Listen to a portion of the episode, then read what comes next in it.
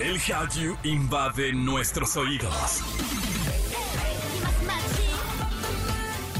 Súbete a la ola coreana. Caras bonitas y coreografías perfectas.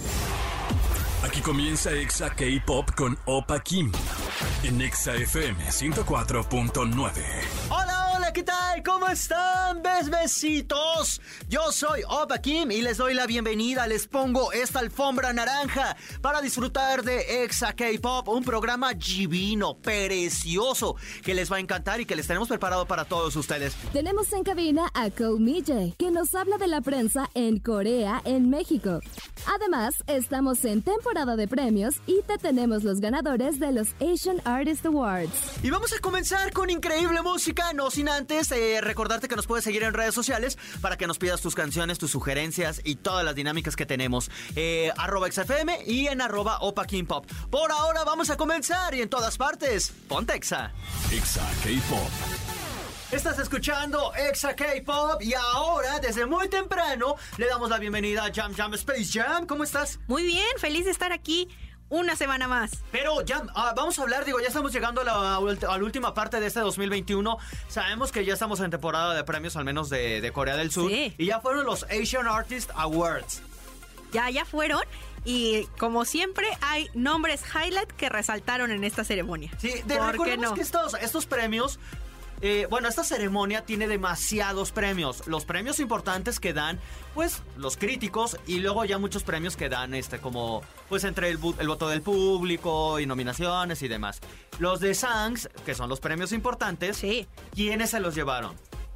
¿Quién crees? Ah, deja, ya dime. Lo decimos a las tres. Una, Dos, dos, tres. BTS. BTS se llevó el de Sang más importante. ¿En Sí. qué categoría? Nada, en canción del año, esa fue la más importante. Border fue la quien se llevó este Daesan. Ok, Y ¿quién qué, más? y qué increíble, porque te acuerdas, hace muchos años BTS quedó sorprendido cuando se llevó su primer Daesan y hoy son uno de los que encabezan los mayores Daesan ganados en una noche. Y además también estuvieron otras agrupaciones que ganaron otras categorías. NCT. Eh, NCT, ajá, me acuerdo de ellos perfecto. Eh, ¿Quién más ganó? Mm. Hubo muchos solistas también, pero Super Junior también destacó. O sea, cuando creías que a lo mejor Super Junior podría ya no estar tan vigente como en años anteriores, pues no es cierto. Todavía Super están. De hecho- Destacaron. Eh, sí, siguen des- destacando. Los Asian Artists eh, Award son uno, además son una, una premiación que poco a poco se va posicionando. Porque es cierto, hay premiaciones más importantes que los Asian Artist Awards. Claro. Pero pues no hay que, o sea, al final son premios, ¿no? Sí, pero este Sang siempre ha sido uno de los premios más esperados por cualquier idol en la industria. Siempre es como ganar un Daesang es como ganar aquí un Grammy. Y hablando precisamente de BTS, eh, no van a estar en los. Eh, En se- los. AMA. ¿Por qué no van a estar? Porque lamentablemente tuvieron dos semanas muy exitosas en Los Ángeles, pero esto Corea dijo, no, mis cielas, se me encierran porque yo no sé de dónde vienen, ¿no? Entonces, se- recordemos que hay que seguir pues con la guardia alta, no hay que descuidar la salud y los chicos muy responsables tienen que cumplir con cuarentena obligatoria después de ese viaje porque fue un viaje internacional, no es como que hayan ido a Daegu o a Busan, fue un Ok. viaje internacional, entonces necesitan guardar cuarentena, si no me equivoco son 14 días, entonces van a estar encerraditos y a lo mejor manden un video o puedan grabar un performance para enviarlo y que sea pregrabado, pero no van a estar de forma presencial. Y ayer precisamente, eh, fue, bueno, sí, ayer, pues fu- fueron los Mnet, no, los Melon, Mus- Melon Asian Music Awards. Dios, ¿qué- ¿cuántos premios? ¿Estás de Sí. acuerdo? Eh, y con nombres estos- muy similares, nos Sí. ponen a sufrir. Es que son los Artist, no, Asian Artist, Artist Awards. Awards. Luego son los Melon Music. Music, no, Melon Asian Music Awards. Y luego son los MAMA. Sí, los M&M. Eh, ay, Dios santo, cuántos, cuántos premios. Pero bueno, en esto ya fueron y vimos las presentaciones de grandes artistas. grandes artistas, pero sobre todo obviamente destaca que dejaron un performance los BTS. ¿En serio? Sí, ellos cuando fueron los Melon seguían en Los Ángeles triunfando, pero dijeron, ¿por qué no? Un performance pregrabado para esta ceremonia. Son los premios, en verdad, que todo el continente asiático está esperando, que todo el mundo... eh, bueno, no, el continente asiático que en verdad les pone muchísima atención. eh, pues los grandes premios, insistimos, no hay grandes sorpresas porque pues evidentemente todo se lo llevó BTS. Sí, y Yu también estuvo ahí presente y creo que también fue una presentación espectacular. Quien, en, verdad, y yo quería llegar nada más a este punto, quienes siguen sorprendiendo es T-By-T. T-By-T está, sí, con todo, ¿eh? Creo que ha sido el año de T-By-T. Ha sido un gran año para T-By-T y esperemos que esto también sirva de puente para Enhypen porque cumplieron un año recientemente, entonces qué bueno, creo que ahí van, van por cadenas, ¿no? BTS, luego sus hermanitos que son T.Y.T. y ahorita están dando el ejemplo como para Enhypen. Creo que les puede ir increíble. Creo que el siguiente puede ser un gran año para Enhypen. Sí, en verdad ahí les está yendo de maravilla. Por Sí. ahora vamos a escuchar esta canción que me fascina. Ellos son T.Y.T. y en todas partes. Ponte Exa. Exa K-Pop. Y como se los dijimos al inicio del programa, tenemos invitados especiales. Miren nada más, una reportera desde Corea del Sur. Komihe, ¿cómo estás? Hola. Yo sé que yo tengo más... Me dijiste que, que- que tanta energía te... te- Sí, te- muchísima emoción. Me da un poco de... Me puso un poco tímida. Como... Ah, no, para nada, aquí es tu casa.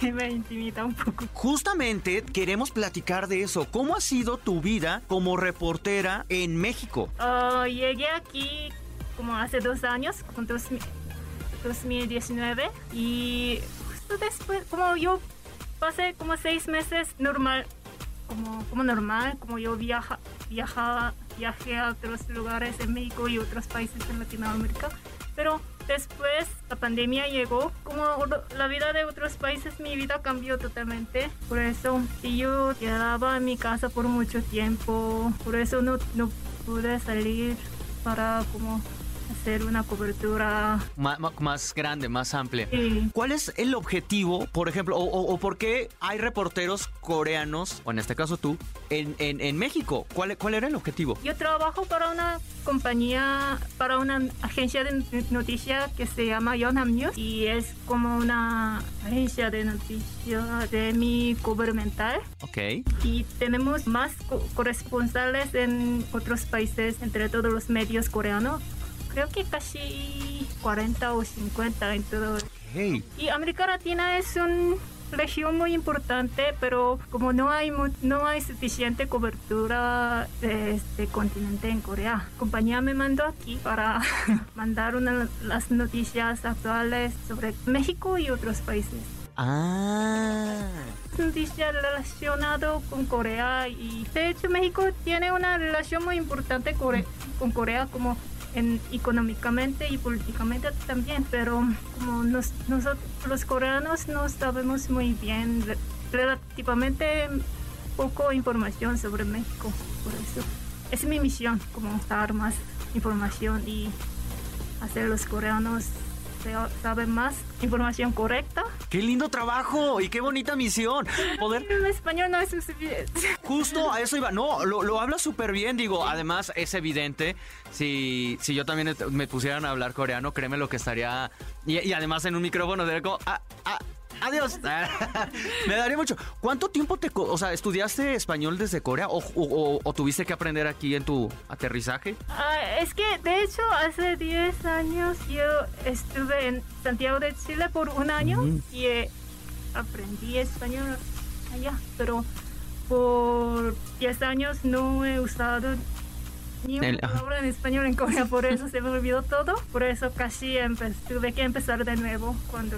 Pero por pandemia no tuve mucha oportunidad hablar, de hablar con los mexicanos, por eso mi español Tú como periodista, digo, ha de ser un poco complicado como separar este, esta, esta vista de quizás turista y quizás periodista. ¿Con qué, cómo ves al país? ¿Cómo ves México? como si es como solo por turista me encanta me encanta el país mexicano es como clima es perfecto la comida es muy buena la gente es muy simpático pero como soy periodista también y yo busco las noticias positivas y negativas también está el país México pero creo que México tiene mucho potencial mu- mu- mu- tiene mucho, tiene muchos recursos, todo. Pero ese crimen, como es violencia, es, me da mucha pena. Que sí, ese problema, violencia y también un poco de corrup- corrupción todavía, cre- creo que es mucho mejor que antes. pero todavía, todavía existe un poco.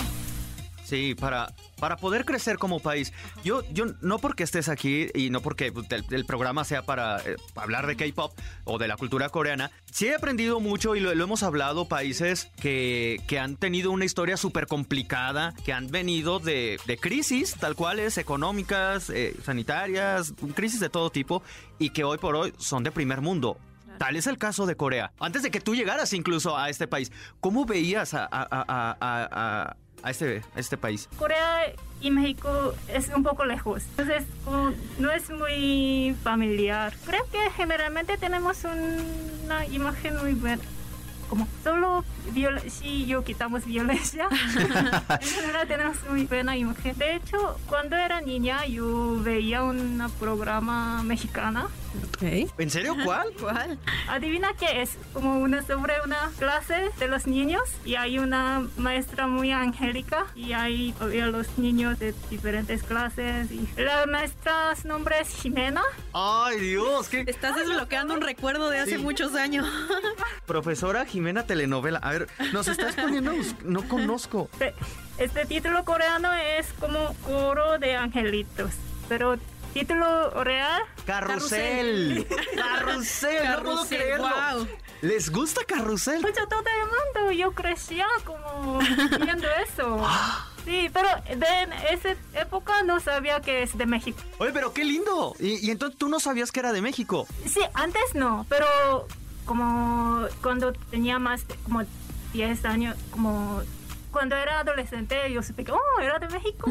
Entonces, sí, pero todo, no solo yo, todo, como con mi edad, todos los coreanos veían eso y le encantaba.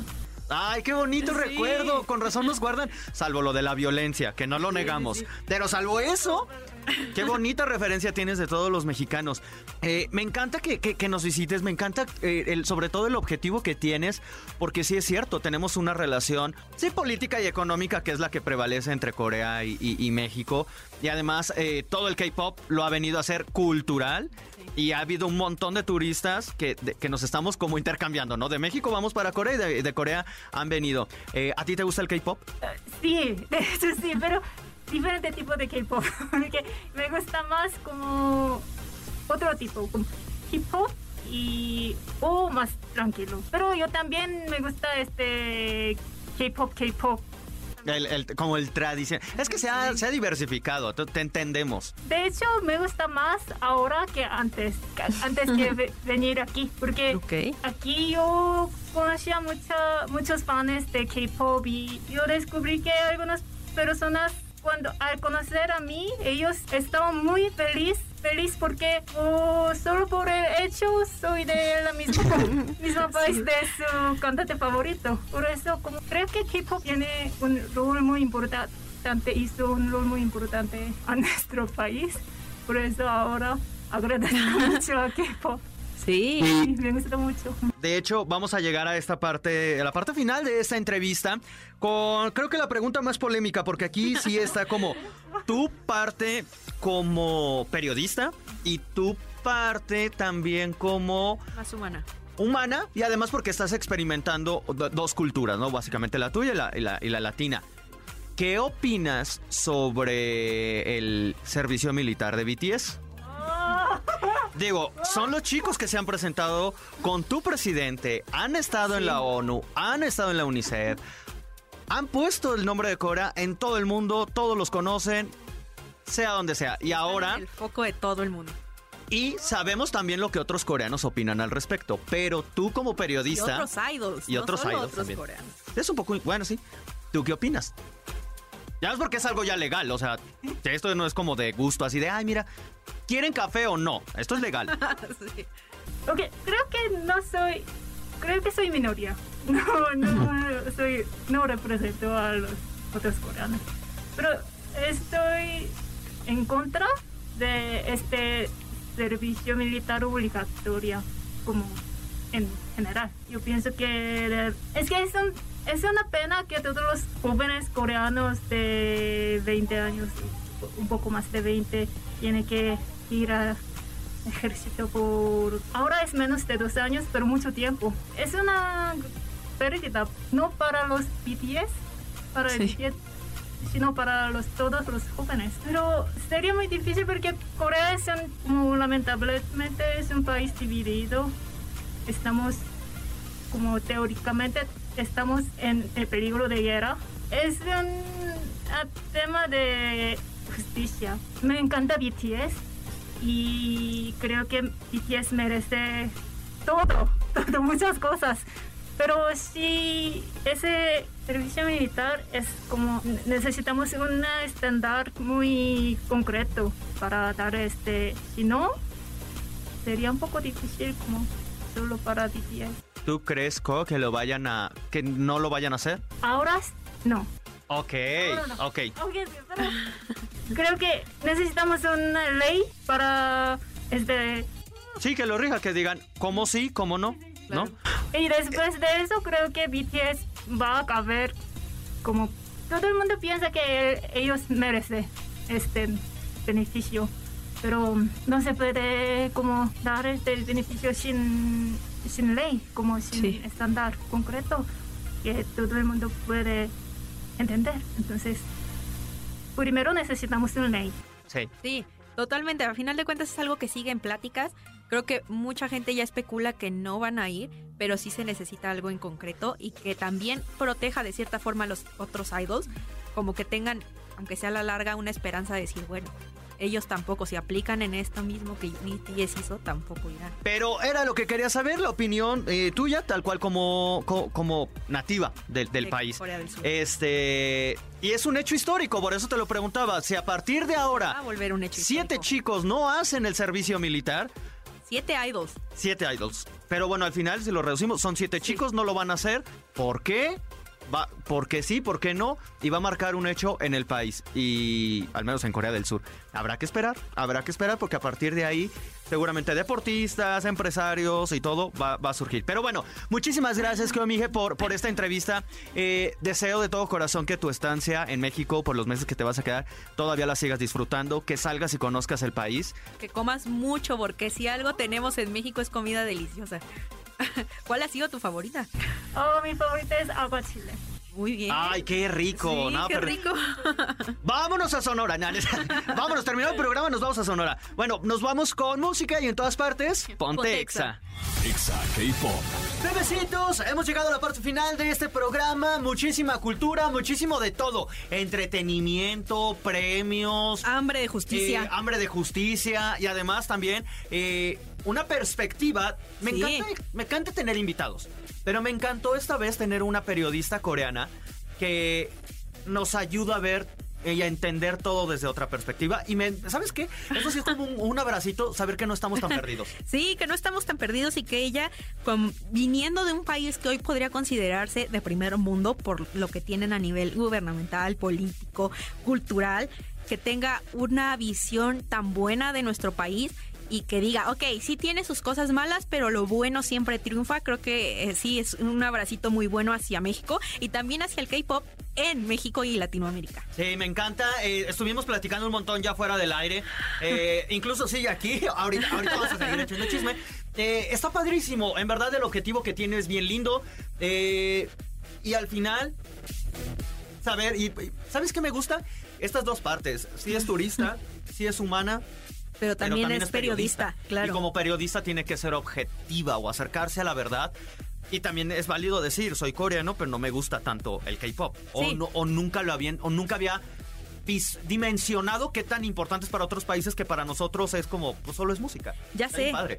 Sí, a lo mejor quizás sería interesante eh, esto que comentabas de, ir como a Corea nosotros como mexicanos, porque es bien interesante cómo apenas, cómo a veces somos un poco malinchistas con nuestra propia música y quizá esta las palabras de Mije nos dan como lo mismo, la misma perspectiva, sabes que no estamos tan alejados de la realidad de otros países.